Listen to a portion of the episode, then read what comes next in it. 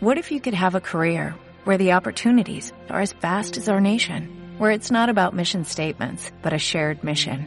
At U.S. Customs and Border Protection, we go beyond to protect more than borders, from ship to shore, air to ground, cities to local communities. CBP agents and officers are keeping people safe.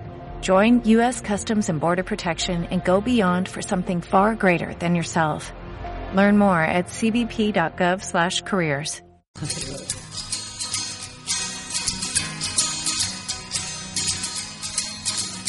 oh, oh. No busques más que no hay. Cuando el rey don San Fernando conquistó a Sevilla, ya se preguntó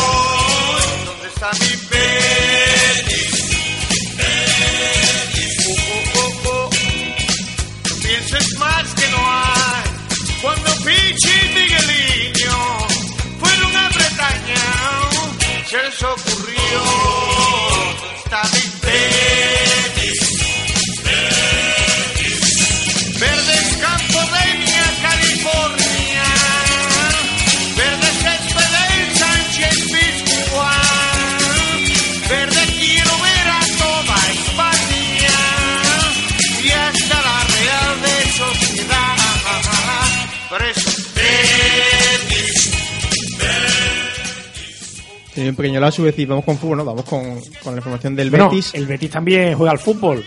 ¿O no? O eso dicemos. Eh, bastante bien. Por eso, por y, eso te me- digo. y mejor que Sevilla por ahora. Eh, vamos. El, el Betis ganó 2-0 al Levante, al rocoso Levante de Jim, de Juan Ignacio Martínez, por dos goles a cero.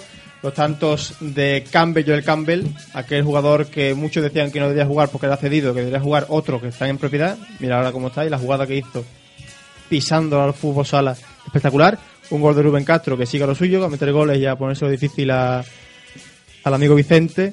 Rosa, me consta que tenemos el Twitter ha colapsado, como diría el otro, de tweets y solo no- te ha llegado Muchísimo. uno. Eh, Voy a poner uno solamente. Pero que a lo mejor hay cientos, pero que te ha llegado uno. hay bastantes, hay bastantes. Cientos no, pero unos 20 sí que hay.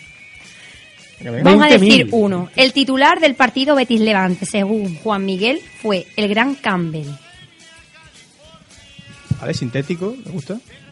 Lo Claro, mejor, lo es, lo mejor es la mirada Campbell. que te echa, dice, dice, el gran Campbell. Una mirada como, como, como, como que quiere enamorar. Rayos de amor. Y a mí ya me tiene ganado, que es lo que no sabe. Ya te gana 8 a... Uf, qué fácil ha puesto, tío. Qué facio te lo has puesto.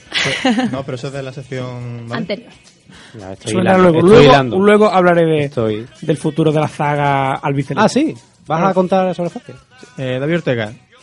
Betty con mucho oficio, sacando los partidos adelante, un rival complicado como es el Levante, y el Betis no sufrió en ningún momento. No, hombre, la verdad que le vino todo a favor gracias a ese gol tempranero de Campbell y bueno, a partir de ahí un Levante que también tenía muchas bajas. Eh, no fue no puso ninguna resistencia al Betis. La verdad que un equipo muy seguro que fue a más a medida que iba avanzando el partido. Y bueno, pues para mi gusto eh, me gustaría destacar el papel de Nono, un partido muy importante para él, para empezar a mostrarse como posible recambio de, de Beñat. También Rubén Castro, como siempre, magnífico.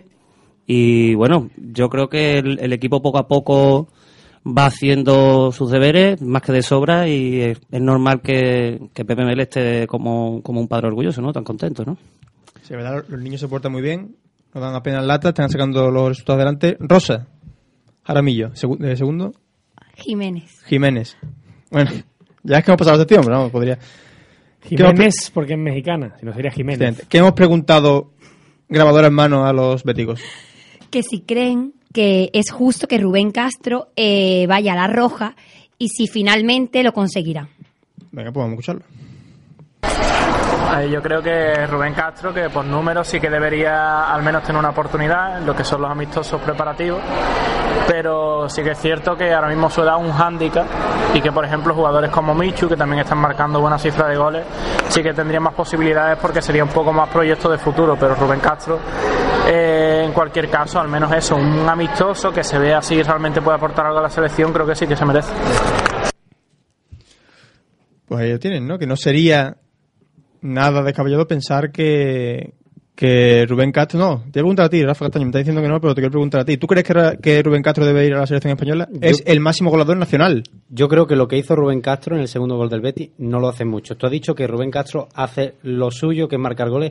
Yo creo que lo de Rubén Castro no es marcar goles, sino marcar goles bien. Y bonitos. Y bonitos. O sea, ese control, porque el pase que le hizo Nacho no era un pase mm, cómodo de, de controlar. Quizás sí, de parar, pero el control que hizo a la media vuelta Rubén Castro colocándose el balón y el disparo que hizo en muy poco tiempo ajustado al palo, eso es de grande. Eso es lo que yo digo siempre. Eso lo hace Cristiano Ronaldo y está todavía hablándose del gol de Cristiano Ronaldo. Eso no lo hace Cristiano Ronaldo. Hombre, Cristiano Ronaldo se para, se va para atrás, le hace 15 bicicletas, a lo mejor se va el balón fuera, o a lo mejor no, no avanza. Pero eh, Rubén Castro hace ese control, control regate y tiene. y El gol es además una sabía- maravilla. Sí, sabía lo que iba a Dicen hacer. que un buen control es medio gol y la verdad que se fue casi, casi tres- el gol. El, el cuartos de gol. Por cosas como esta es cuando dice Pep Mel que Rubén Castro es uno de los grandes olvidados del fútbol español, ¿no? Efectivamente. Además, eh, digamos que eh, no le voy a quitar méritos a, a Rubén Castro, el gol es un golazo, el control, el cómo regatea y cómo, cómo la ajusta al palo. Pero, pero digamos que el defensor no era, no era, no te- tenía menos cintura que, no sé qué decirte, porque era Ballesteros, que digamos que de hombros a- hasta, hasta abajo, hasta los pies, tiene el mismo, no, cintu- no tiene cintura. No, pero yo creo que el gol, el gol no es de mérito del defensor en ningún momento, ese, sino que Rubén Castro lo hizo muy rápido, hizo un control, se lo colocó y además que es que el Rubén Castro no tenía un tiro fácil, hay que recordarlo, porque podría haber buscado, por ejemplo, el palo corto, si es verdad que ahí Ballesteros no le, no le puso muchas piernas para taparle el palo corto, pero Rubén Castro la mandó al palo largo, ajustada, con fuerza, eso era, quizás se podía parar, pero lo hizo tan rápido que era inesperable. Oye, Si va tan pegado al palo, el portero ahí no llega, ¿eh? no sé yo, no sé yo. Aquí tenemos un portero de discoteca. Yo tuve, bueno, este partido, yo veo el Betis cuando puedo y este domingo que me suspendieron el partido del distrito, bueno, pues pude estar en mi casa y pude ver el partido. Habéis dicho que los goles de Rubén Castro bonitos y, y buenos, yo creo que además de bonitos y buenos, importantes. Y yo creo que no sería descabellado que Rubén Castro fuera a la selección. A Ochoa Ah. le ha faltado lo de barato, bueno, bonito y barato. Bueno, no ha sé cuánto costó, eso. pero creo que Ru- Rubén Castro no costó mucho, ¿no? Rubén Castro está dando mucho al Betis, pero yo creo que el Canario le debe incluso más a- al equipo porque apostó por él, porque Rubén Castro ha estado... Sí, pues tiene 32 años, tiene, ¿eh? 31. cumple, cumple Yo 22. creo- Es 32. llamativo además junio, que vos además ponía como ejemplo a Rubén Castro en una de esas renovaciones que ha pretendido llevar a cabo el Betis en, en muchas líneas, ha sido uno de los pocos que no ha dado problemas. Y lo ponía vos precisamente como ejemplo de compromiso hacia el club. Quizás a sabiendas de lo que comentaba Arturo, que él le debe también mucho al Betis. Y es curioso, perdón, ahora termino, es curioso como jugadores como Adrián, o Cañas, que ha- hace prácticamente medio año o un año no eran profesionales, pues ahora mismo, hombre, yo no lo, no es criticable, ¿no? Porque realmente la situación está como está y es normal que la gente quiera prosperar, pero que es una diferencia entre uno y otro, simplemente. Es que ha explotado muy tarde. Es la diferencia entre Adrián y él. Hombre, también es verdad que, que Rubén Castro tiene 32 años, o sea, es un jugador que ha que no está en ya se supone que ya ha pasado por su mejor momento y lo está haciendo muy bien en el Betis, como decís, el Betis le está dando mucho y Rubén Castro le debe mucho. Sí es verdad que yo creo que hay que ponerse en el lugar de, de los jugadores más jóvenes que también lo están haciendo bien, pero que son jóvenes y por tanto tienen ganas de probar cosas nuevas, de probar siempre con De fútbol, con el seguridad, siempre con seguridad. el programa Corre- deportivo, ¿eh? Correcto. Eh, probar nuevas ligas, eh, nuevos países. Deportivo, insisto, ¿eh? Correcto. Nuevos ligueros. Estoy especializado en ambigüedades. Que, mm, que eso, que yo, por ejemplo, mm, si Beñat quiere irse, yo lo comprendo. O sea, Beñat, el Betis ha hecho mucho por Beñat, ha hecho de él un gran jugador, pero ¿cuántos años tiene Beñat? ¿25 puede ser? 26 cumple este año. 26 cumple este año. Bueno, pues con 26 años eh, yo creo que es comprensible que se quiera ir a otra liga. Pero, pero bueno, de todas formas, sí es verdad que lo que ahora mismo le viene bien al Betis es que el que quiera renovar, que renueve, y el que no quiera renovar, pues que, que, lo, que lo diga claro y la temporada que viene se, se vaya, sin ningún rencor, simplemente que hay que ser realista y que la situación no está para, Sí, para sí. tomarse mucha... Confirmamos que tiene 25 años para 26. He puesto Beñat en el buscador. Me ha salido Beñat, mejor lanzador de falta del mundo. Una cosa de locos. Antes me he sonreído cuando he dicho Rosa eh, lo de que Rubén Castro está explotando. No porque no esté de acuerdo, que estoy muy de acuerdo, sino porque se me ha venido a la cabeza aquella canción de Rafael Acarrá, ¿no? De explota, explota, explota. Y ha habido un poquito ahí de. de- Claro, yo creía que te estabas riendo. No, no, no, sí, es correctísimo, es correctísimo. No, pues yo es que sí me estaba riendo de ella, ¿eh? Pues Ah, sí, no, ella Luego te lo diré en la calle. diga que Rubén, una, vergüe- una vergüenza. que Rubén Castro, eh, lo- la diferencia que tiene con Adrián es que ha explotado tarde, cuando no tiene nada que ver Rubén Castro con Adrián, un juego de 32 igual. años con otro de 19. Pero que ha explotado tarde porque tiene 31 años y ahora mismo Sí, está en pero- plena bueno, madurez pero tú me futbolística, has- ¿no? Mira Guti, que no ha explotado todavía. Pero tú me has dicho a mí, la diferencia entre Rubén Castro y Adrián es que Rubén Castro ha explotado tarde. Pues yo lo entiendo así. Bueno, si pues no está de acuerdo. Bueno, pues, pues Antes de pasar con la llamada de cada semana con los amigos de beticismo.net, voy a comentaros algo, una noticia que salió hace ayer. Ayer tuve la ocasión de leerla. De Nilson de Oliveira, un futbolista que jugó en el, en el Betis Balompié, que le hicieron un contrato de 15 o 20 años, no sé cuánto le hizo el contrato a los Vera.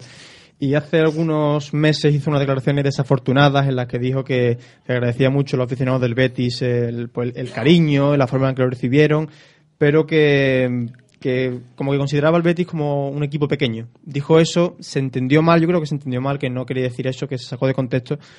Y, a- y ayer vi un documental, un- una entrevista que le hicieron en un programa de programa de fútbol, Fiore Maldini, un impre- un imprescindible para los amantes del buen fútbol, que lo emite una cadena que es un canal, pero que no es ni non no- y tampoco es ultra. Estamos por ahí. Y en ella el, el Nilsson eh, explicaba eh, su experiencia allí, cómo, cómo, se, cómo jugaba infiltrado muchas veces, cómo la presión por ser por fichajes más caros de la historia del fútbol durante cierto tiempo, cómo le afectó mucho, cómo la gente esperaba demasiado de él y, y- y lo que sufrió, ¿no? En su estancia en el Betis, ¿no? Un futbolista que lo tenía todo para triunfar, pero que, que no dio todo lo que se esperaba. Yo, la verdad que no entendí mal las primeras palabras de, de Nilsson porque de hecho me consta que él estuvo, tiene que estar muy agradecido al Betis porque ha ganado mucho dinero con él. Además aquí ha vivido muy bien. Entonces no creo, no creo que, que él lo dijera con mala intención. Yo creo que se, se ha entendido. Lo, Bueno, además de Nilsson, de Nilsson, perdona Arturo, que se consideraba, se esperaba que fuera un plus para, para la plantilla del Betis, eh, estuvo, eh, hizo que el Betis estuviera eh, un tiempo en el récord Guinness de, por el fichaje más caro. Que, ¿Cuánto pagó? 36, 30 30 millones de 30 millones de la, De la época. Hubo que cerrar un banco, dijo De la época. el susodicho. La frase, sí, la frase de Nilsson fue cuando salí de Brasil, la frase que luego él rectifica, ¿no? Cuando salí de Brasil fui a un, a un país tan maravilloso como España, pero un equipo pequeño como el Betis, donde a menudo me sentía solo.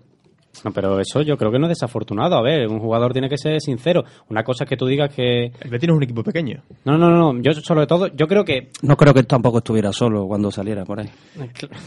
Él quizá, él siempre, en Brasil hay una cosa, en Argentina también, sí, es verdad, es verdad, era como un defecto. Eh, Todas para mí, como prosiquito, vamos. Era muy de Vicky Martín Berrocal también en Sí. eso, recordémoslo. Cuando un futbolista en Brasil destaca mucho, siempre tiene esa etiqueta de es el nuevo Pelé. En Argentina pasa lo mismo con el nuevo Maradona. Quizás a, a Denilson le pesaba un poco ser el. Recordemos que él fue uno de los introductores, de- no del botelé en este país, sino de la bicicleta. Ese regate que luego perfeccionó Robinho, que Cristiano hace de una forma un tanto rara. Denilson fue el precursor. Alfonso estaba ahí, también dio muy buenas bicicletazos, ¿eh? Hombre, yo recuerdo a, a De Nilsson en un campo lleno de barro, no recuerdo, no sé si era el del Atlético. Y la verdad es que ahí yo creo que sí se, sí se podía sentir fuera de lugar, porque De Nilsson era un jugador que, que, bueno, tenía sus momentos de explosión, era la época en la que se decía, bueno, el Betis tiene las bandas de, de Nilsson y Joaquín, es el las bandas del Betis, pero nunca hacía nunca hacía nada, o al menos nunca hacía nada de lo que se esperaba por lo que había costado y por lo que tú dices, ¿no? De el nuevo Pelé, el nuevo... Bueno, yo sigo diciendo, yo sigo en mis 13 y creo que más allá de que fuera desafortunado, que puede ser, decir que el Betis era un equipo pequeño, eh, sí creo que, bueno, que los jugadores son personas y que Denison tendría sus razones para decirlo, porque lo de- decirlo en una entrevista no es decírselo a un amigo, lo está diciendo a mucha gente que te va que te va a escuchar. Yo, yo estoy de acuerdo con lo que, con lo que dice Rafa. Creo que, que esas declaraciones son desafortunadas, aunque fuera el Betty o aunque fuera No, el, Per- el- Perdona que te, que te interrumpa. Guarda ese, esa, esa opinión porque vamos a saludar a. que está esperando en el teléfono hace ya tiempo y estoy yo. otra cosa y no, y no me he dado cuenta. A uno de los compañeros de petición.net, a un habitual de, de este programa como es Miguel Verdugo. Miguel, muy buenas. Hola, buenas tardes. Miguel, lo, lo hemos comentado aquí, victoria cómoda Ante el Levante, un magnífico primer tiempo del Betis dominando por completo al conjunto levantinista y cada vez más cerca de, conseguir ese, ese objetivo del primer tiempo de temporada de la permanencia y ya empezar a mirar un poquito más arriba. Sí, la verdad que el equipo sigue sorprendiendo y sigue cosechando buenos resultados. El otro día contra un Levante que, que es un rival tremendamente difícil, el equipo solventó la papeleta con, con relativa facilidad. Y ya, ya solo queda mirar para arriba, ya es muy difícil que al Betis se le escape la permanencia cuando apenas le quedan dos partidos para, para conseguir los, los famosos 42 puntos. Nuevo gol de Rubén Castro, un golazo como hemos comentado aquí, ya son 11, empata con Aduriz en, en lo alto de la clasificación de los máximos jugadores nacionales. Yo creo que Vicente del Bosque ya se le acaban las excusas, ¿no? El otro día fue a ver a, a Michu a- allí a, a Swansea, ya mm, tenemos que ver a Vicente del Bosque en el Villamarín. La verdad que el canal está inconmensurable. No, no deja un partido que no, no nos deje detalle y que nos deje argumentos de sobra para, abrirse las puertas de la roja. La verdad que yo pienso que, el- que Rubén Castro se adapta perfectamente al juego de la selección y que está haciendo méritos de sobra para, para ir convocado aunque sea un amistoso. Yo creo que el seleccionador debe ir recompensando a los jugadores que en el campeonato lo están haciendo bien. Otra cosa es que luego a la Copa Confederaciones se lo lleve o no, pero creo que debe premiar su temporada y igual que la de Micho, son jugadores que la verdad que a base de rendimiento y a base de goles están demostrando que, que se puede mirar más allá de los típicos torres, soldados, tal. Eh, Miguel, el Betis eh, está acabado ya la primera vuelta, sigue en Copa, está cuarto en la clasificación liguera. ¿Tú crees que con la plantilla que tiene el Betis puede aspirar a entrar en Champions, a terminar la Liga en Champions y a poder hacer algo en la Copa? Yo creo que a día de hoy no soñar con eso me parece un tanto desafiante. Yo creo que el Betis está mostrando argumentos de sobra futbolísticos para, para pensar que el año que viene va a viajar por Europa. No sé si la Champions League o si, si la Europa League. La verdad que con la sanción del Málaga se abre ahí una ventana un poquito más grande, ya que siendo quinto el equipo también puede, puede participar en la máxima competición. Yo realmente, yo confío demasiado en, en que el Betis va a jugar en Europa porque, ya te digo, argumentos futbolísticos está, está aportando y bastante. El otro día con el Levante, un equipo que, que crea un contexto muy complicado, el Betis y Pepe Mel lo solventan, como he mencionado antes, con relativa facilidad. Así que creo que, que se debe soñar un poquito.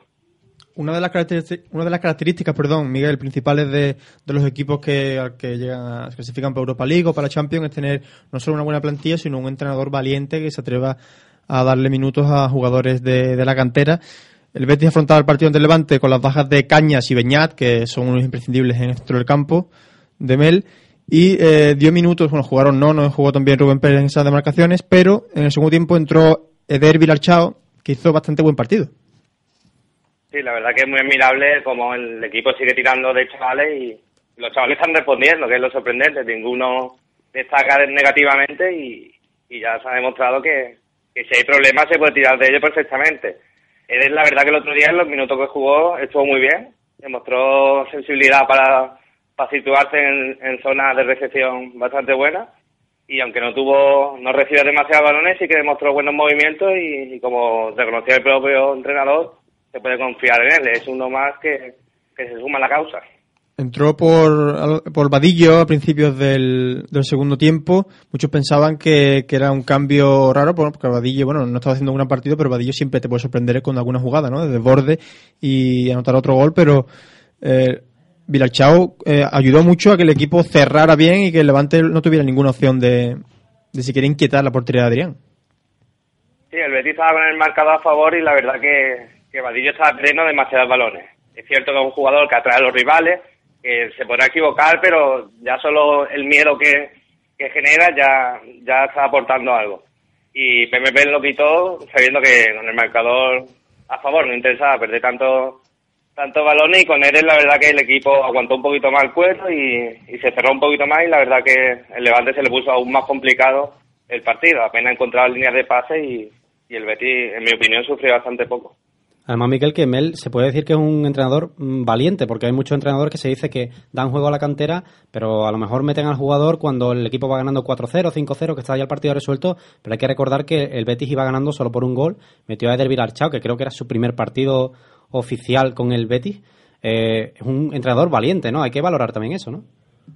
Sí, la confianza es plena, no es dubitativa a la hora de meter un chaval. Si lo metes porque confía en él y si confía en él lo mete de primera hora y si está, si está rindiendo en los entrenamientos y si después los partidos demuestra que también que también lo puede hacer. Yo te pongo el ejemplo de Vadillo. Vadillo, en mi opinión, creo que es un jugador que otro entrenador a día de hoy no le daría minutos. Porque es un jugador que a pesar de que cuando acierta es capaz de meterte un gol o una asistencia, se equivoca aún demasiado. Lo pudimos ver contra el Levante, no sé cuántas pérdidas de balón tuvo, pero fueron muchísimas. Es otro entrenador, pues, no se arriesga y dice, este chico todavía le queda y no lo pone. El primero al contrario, dice, venga, de titular, contra un equipo que, que era quinto, no olvidemos, que Levante venía quinto en la clasificación. Sí, Levante, sí, viene muy bien la clasificación, un equipo que hace las cosas bien, con Jim, con jugadores con experiencia, con Ballesteros, como, como Juan Luque, que jugó en el Betis. Mira, por último, ida de cuartos de final ante el Atlético Madrid este jueves, lo veremos por las cámaras de Telecinco. ¿Qué sensación tiene? ¿Te atreves a dar un resultado? Lo primero que tengo que decir es que es, que es un partidazo. Es un partidazo Sí. porque son dos equipos que la verdad que están a un nivel altísimo los dos y no sé cómo quedarán, pero sé que vamos a disfrutar en el partido tanto de ida como de vuelta.